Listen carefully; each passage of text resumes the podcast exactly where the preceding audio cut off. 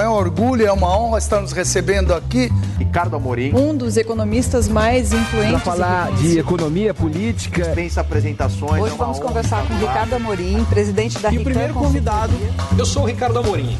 Um grande prazer estar aqui com vocês.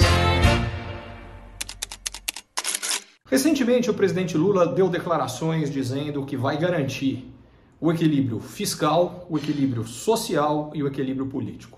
Em primeiro lugar, ele está certíssimo que todos eles são muito importantes e sim precisam ser garantidos. Eu até acrescentaria mais um: falta o equilíbrio econômico aí. Só que onde o presidente está completamente enganado é achar que esses equilíbrios eles estão brigando entre si. Muito pelo contrário. Parecido com aquela história de quando você está no avião, que a primeira coisa que você faz, que você tem que fazer, é colocar a máscara em você. Porque se você não colocar a máscara em você, digamos que você está com uma criança e um idoso, você está com seu filho e com seu pai, com seu avô, seja quem for.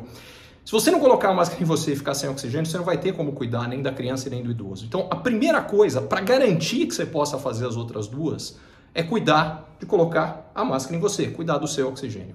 E a equivalência é cuidar do equilíbrio fiscal é a condição que garante que você possa ter um bom desempenho econômico, que por sua vez vai garantir que você tenha melhora dos indicadores sociais, que é o que realmente importa no final das contas, mas que não vai ser atingido se você não cuidar do equilíbrio uh, econômico e fiscal por consequência. Fiscal antes para que o econômico seja possível. E por fim, o equilíbrio político, quando o país está crescendo, está melhorando a, quantidade, a qualidade de vida das pessoas, é muito mais fácil do que quando nada disso está acontecendo. Então, em resumo, cuidar sim do equilíbrio fiscal é a condição que faz com que as outras coisas aconteçam. Portanto, sim, que bom que o presidente está preocupado com isso tudo, mas a forma de atingir isso é cuide do equilíbrio fiscal. Se você brincar com isso, nada do resto dá certo. E aliás, a gente sabe porque isso aconteceu ao longo dos anos de governo Dilma Rousseff, quando o equilíbrio fiscal simplesmente foi embora, a economia brasileira colapsou e a situação política ficou um caos. É exatamente, e diga-se passagem, piora de todos os indicadores sociais. Então, se a gente quer evitar que isso se repita,